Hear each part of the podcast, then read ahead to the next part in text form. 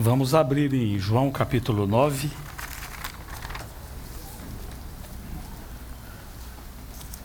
Perdão, antes vamos em Hebreus capítulo 11, depois João capítulo 9. O livro de Hebreus, capítulo 11, versículo 21.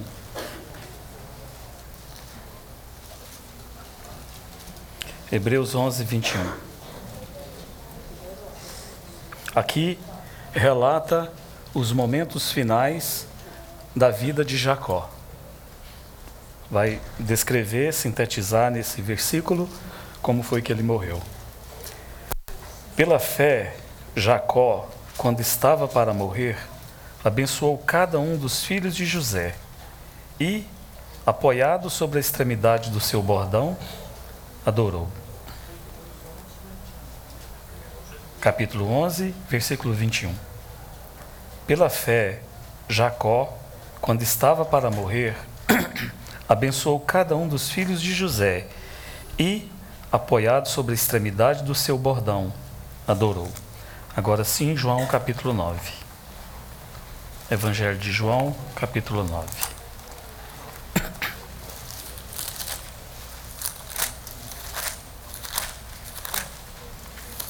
Esse é um texto bastante conhecido e muito se tem dito acerca dele.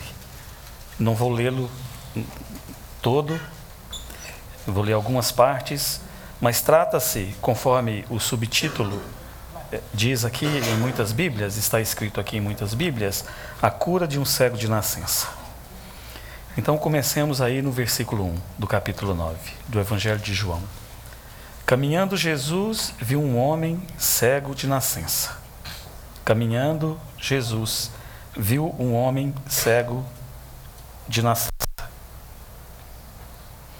Agora no versículo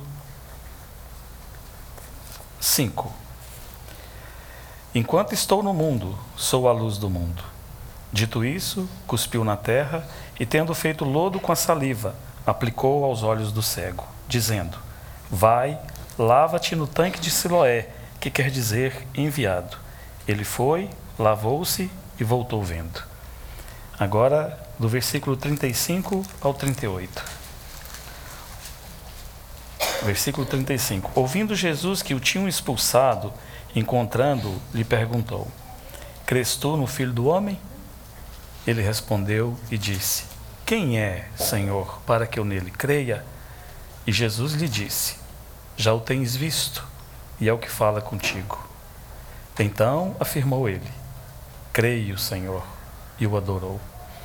Na versão King James, esse versículo 38 está traduzido assim: Então declarou o homem: Senhor, eu creio.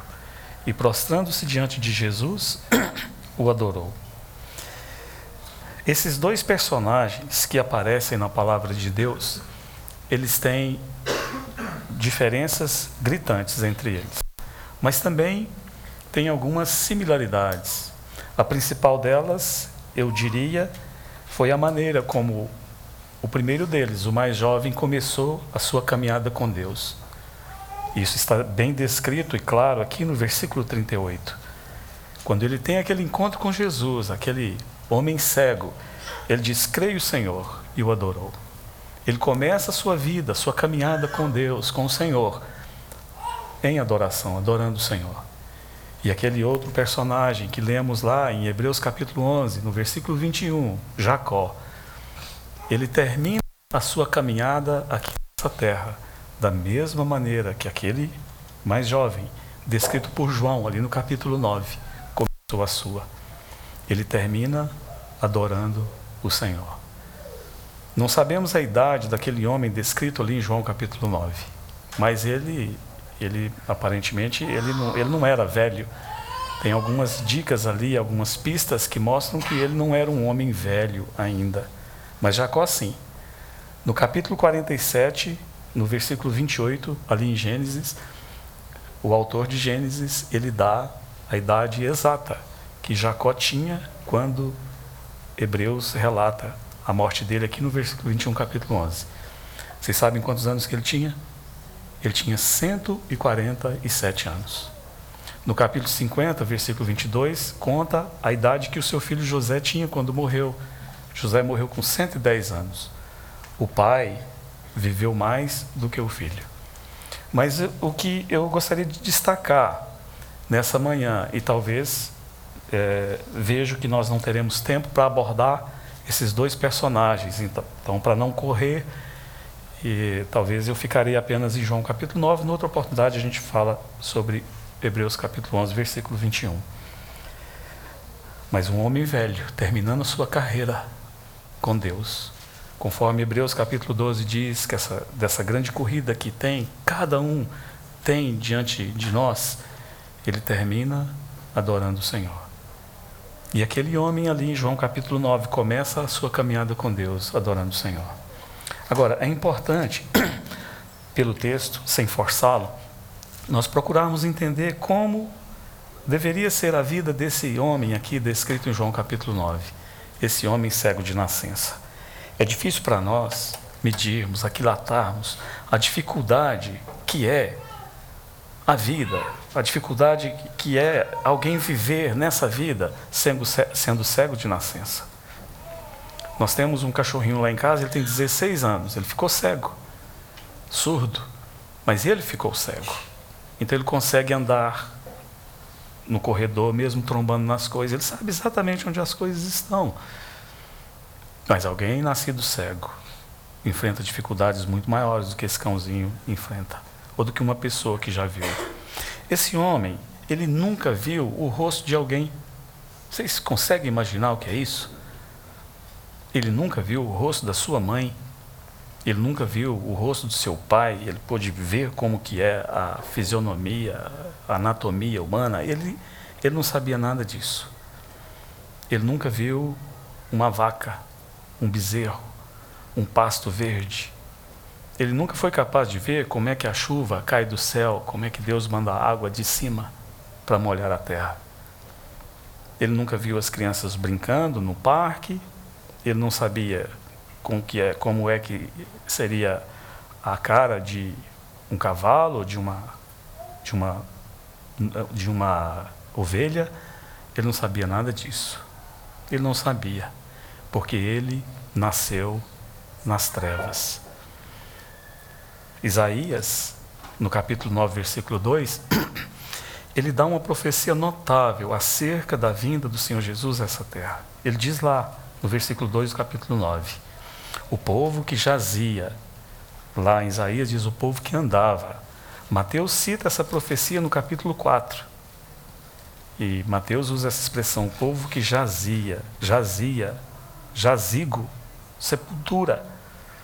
Aqui jaz o Renan.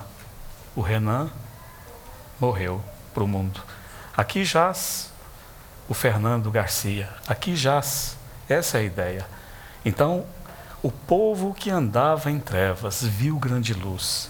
E aos que viviam, aos que habitavam na região e sombra da morte, sobre estes resplandeceu a luz. Esse homem, cego de nascença, esse homem representa com muita propriedade todos nós que estamos aqui, que um dia, pela graça e misericórdia de Deus, cremos no Senhor Jesus Cristo e nos entregamos a Ele completamente. Nascemos cego.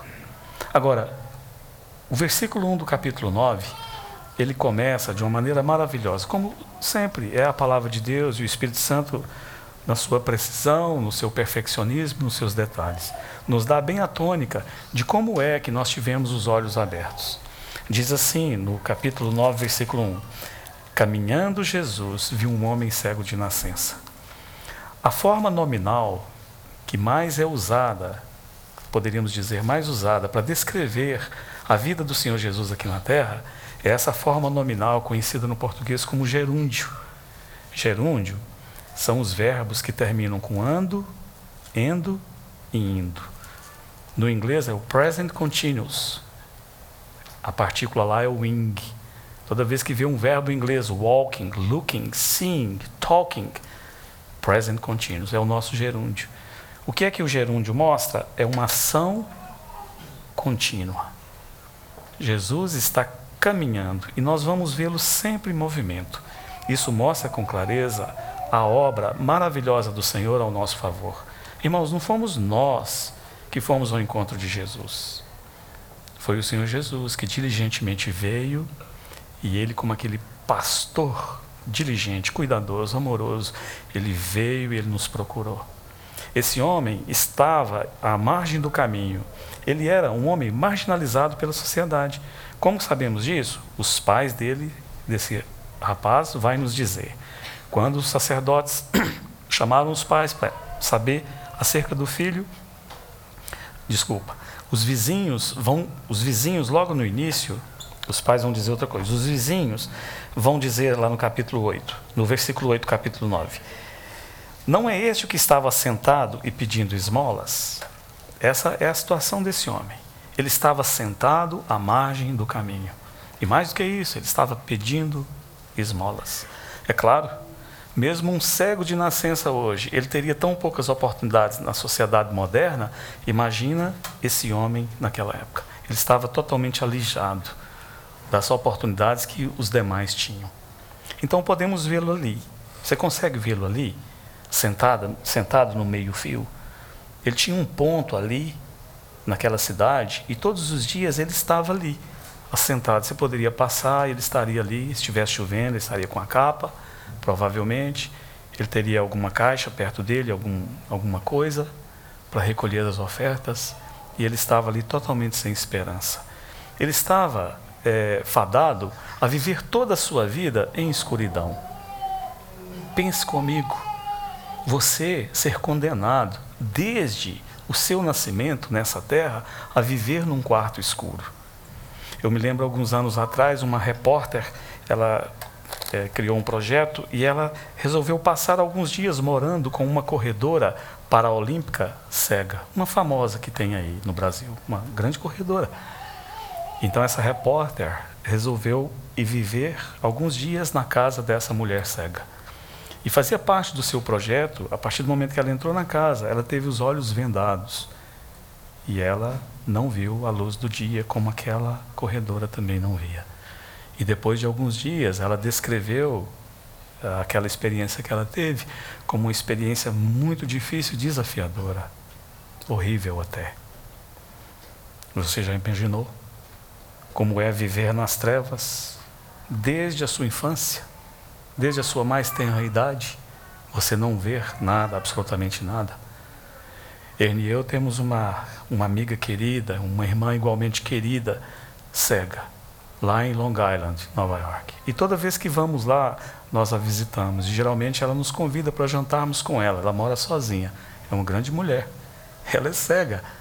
E ela mesma prepara o jantar para nós. Mas um dia estávamos lá, Ernie, eu e um irmão que já partiu para estar com o Senhor, Patrick Restivo. E depois do jantar, nós pedimos para lavar as louças dela. Ela aceitou, mas impôs uma condição. Ela diz: Vocês podem lavar, podem secar, mas eu guardarei. Por que você vai guardar? Ela falou: A minha maior dificuldade é quando recebo visitas ou hospedar alguém e eles mudam as coisas de lugar. Por exemplo, até o mais simples sabonete, a, a esponja com qual eu me banho, qualquer coisa, um prato que eu como, uma panela. Eu sei exatamente onde está tudo na minha casa. Então, quando mudam, eu pensei: uau, isso é um big deal, isso é uma coisa grande realmente. Para nós, nós não damos importância, porque não sabemos o que é viver nas trevas. Esse homem, talvez, o Espírito Santo não deu nome a ele, porque o nome dele também é um nome, esses nomes bíblicos universais. Pode colocar aqui o seu nome, Bruno. Pode colocar o seu, Maria Fernanda. O seu, Marco. Pode colocar o seu também, Ângela. Pode colocar o nome de qualquer uma aqui. Nascemos cegos.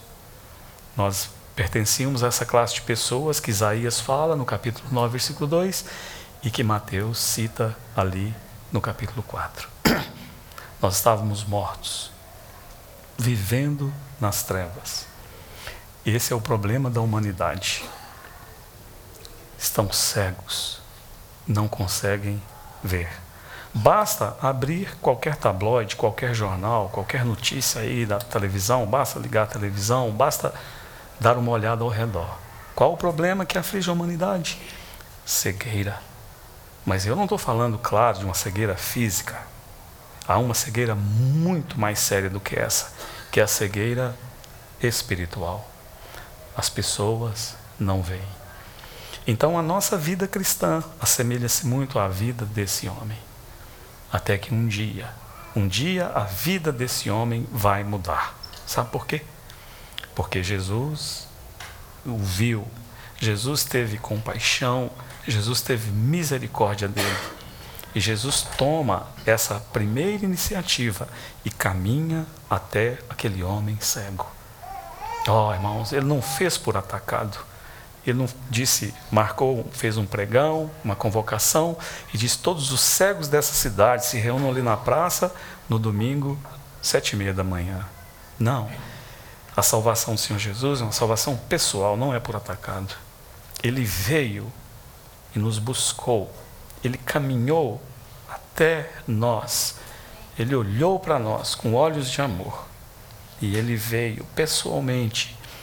Ele veio, Antônio, e entrou na sua vida. E depois ele veio pessoalmente e veio para a vida da Teresa. Ele nos procurou com diligência. Ele viu esse homem e ele toma essa iniciativa, ele caminha até ele. E o Senhor Jesus então o salva dessa maneira maravilhosa. Ele abre os olhos, o Senhor cospe na terra. Interessante, né? Os métodos do Senhor. Por que, o Senhor fez isso? Por que, o Senhor não fez assim? Por que, o Senhor apenas não piscou o olho? Os métodos incomuns do Senhor. Ele cospe na terra. Ele faz lodo. Ele coloca nos olhos daquele homem. E ele fala: Vai lá, no tanque de Siloé, lava-te. E aquele homem mostra-nos a atitude do coração dele. Ele era um homem prático. Ele era um homem que, de alguma maneira, ele, ele entendia de autoridade. Ele não era de passar por cima da autoridade de qualquer maneira. Ele respeitou a autoridade investida na pessoa do Senhor Jesus. E ele obedientemente o foi. Ele queria muito ser curado. E ele foi. Ele era também um homem arguto, rápido no seu raciocínio argumentativo. E ele era um homem franco e verdadeiro. Podemos ver isso no texto. Quando os sacerdotes o chamam, que vão entrevistá-lo, ali está um homem de olhos abertos. E ele não tem medo de mais nada. Os olhos dele foram abertos pelo Senhor Jesus. E agora ele pode viver altaneiramente, sem ter medo de nada, sem ter medo mesmo da morte, porque ele poderia ser condenado à morte ali, e depois você tendo tempo, leia o texto para você ver como ele argumenta, como ele traz a verdade, como ele espeta aqueles sacerdotes hipócritas que estão mais preocupados com o sábado do que com o milagre que o Senhor Jesus fez. Eles vão perguntando e ele vai cutucando eles. E aí vem aquela revelação progressiva. Ele diz: Um homem chamado Jesus me fez isso. Depois ele diz: Foi um profeta. E depois ele diz: é um homem de Deus. Ninguém que não é de Deus não pode fazer isso. Uma revelação progressiva nesses três estágios. E aí culmina com esse final maravilhoso. É a última vez que vamos ouvir falar desse homem aqui na, nesse livro sagrado. Eu, particularmente, creio, e eu posso estar viajando, né? Você pode dizer, Léo, Claro, não seria dogmático, apenas um, um pensamento pessoal, opinião pessoal. Eu creio que esse homem que teve os olhos abertos, a partir de então ele provavelmente ele fez uma grande diferença no meio que ele vivia. Uma grande diferença. Também por causa das suas qualidades naturais, que ao longo do texto você vai ver, mas também porque agora ele era um crente em Jesus. Ele era uma nova criatura. Ele se tornou sal e luz ali na sua geração. E certamente eu tenho essa convicção de que Deus o usou grandemente ali para ganhar outras pessoas. Se o Espírito Santo nos dá mais um pouco de vislumbre acerca dessas conversas que, ele, que se seguiram depois dessa última apresentação que faz dele aqui, eu creio que teríamos visto uma transformação, muitas conversões ali onde ele morava. Mas um dia nós podemos perguntar isso a ele, não é verdade? Mas ele começa a sua caminhada com Deus, tendo os olhos abertos. E a primeira ação, uma das primeiras coisas que ele fará depois que teve os olhos abertos e que viu o Senhor Jesus, ele vai adorá-lo. Foi suficiente para o Espírito Santo colocar isso aqui e terminar a história desse homem nesse livro santo até esse ponto. Para mim também é suficiente. Aqui esse homem vai sumir de vista. Nós não vamos vê-lo mais. E a história dele termina assim. Então afirmou ele: Creio, Senhor. E o adorou. Irmãos, essa é também a nossa história. Já lhes mostrei como nós também nascemos cegos e por um toque de misericórdia e graça do Senhor tivemos os nossos olhos abertos. Certamente você, como eu, no início da nossa vida cristã, da nossa caminhada com Deus, adoração ao Senhor era algo tão espontâneo e natural, não é verdade? Oh, eu me lembro daqueles dias, lá no início da minha caminhada com Deus, o gozo, a paz que enchia no meu coração. E como dava prazer, como dá até hoje, graças a Deus, adorar o Senhor. Mas, com os afazeres da vida, as vicissitudes da vida, essas dificuldades, essas crises, esses dias tão difíceis que nós vivemos, nossa tendência muitas vezes é perdermos o foco, tirarmos o foco do Senhor, deixarmos de adorar o Senhor como no princípio fizemos diminuirmos a nossa devoção e o tempo dedicado a Ele, gastarmos menos tempo com a Sua palavra e na comunhão com Ele e com os santos, cedermos às dificuldades e tantas, são tantas dificuldades, não é verdade? Quantas dificuldades nesses dias tão confusos. Mas o grande desafio é terminarmos como começamos. E isso veremos na vida de Jacó, um homem de 147 anos que vai terminar a sua caminhada com Deus, exatamente como qualquer um de nós deve terminar a nossa, adorando o Senhor. Vivemos, devemos viver para a glória de Deus, para exaltá-lo, para adorá-lo. O grande, o grande evangelista Dwight Lyman Moody, um grande pregador do passado, ele nasceu em 1837, ele morreu em 1899 um homem grandemente usado por Deus que amava tanto a Jesus. Certa feita, o seu biógrafo conta de uma experiência que ele teve em Nova York. Ele andava pelas ruas de Nova York, adorando o Senhor enquanto caminhava.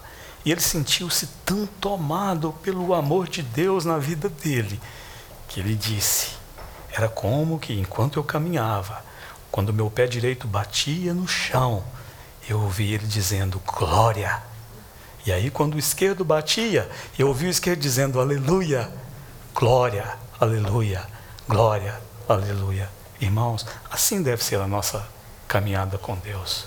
Glória, aleluia. Quantos motivos temos para adorar o Senhor, o Senhor Jesus? Devemos adorá-lo lá no oculto do nosso quarto, da nossa vida. Mas aqui, como povo de Deus, temos essa oportunidade de levantarmos ao Senhor as nossas vozes e adorarmos o Senhor. Quão digno é o Senhor Jesus. Leonardo, eu animo você, mesmo sendo um jovenzinho, tenha toda a liberdade de orar no nosso meio. E você também, meu amiguinho, pode ter toda a liberdade. Nós somos a família de Deus. E os mais jovens devem e podem adorar o Senhor junto conosco, abrir os seus lábios e adorar esse Senhor tão maravilhoso. Mas Ernie, talvez Ernie você seja o mais velho no nosso meio. Você também tem toda a liberdade e deve também nos ajudar, nos guiando em adoração ao Senhor. Walter, você tem toda a liberdade de abrir os seus lábios e adorar esse Senhor tão maravilhoso nos ajudando, nos guiando, como precisamos dos mais velhos nos ajudando nesse aspecto. E como precisamos ser animados pelos mais jovens, para nunca nos esquecermos que a nossa caminhada com Deus deve ser glória. Aleluia. Glória. Aleluia. Até o fim. Paro por aqui, Senhor permitir. Em outra oportunidade, nós compartilhamos como foi o término da vida daquele homem de fé. 147 anos. Um homem que enfrentou tantas dificuldades, que passou tanto trabalho na escola de Cristo, mas que terminou a sua vida também adorando o Senhor. Amém. Que o Senhor nos guarde e nos abençoe.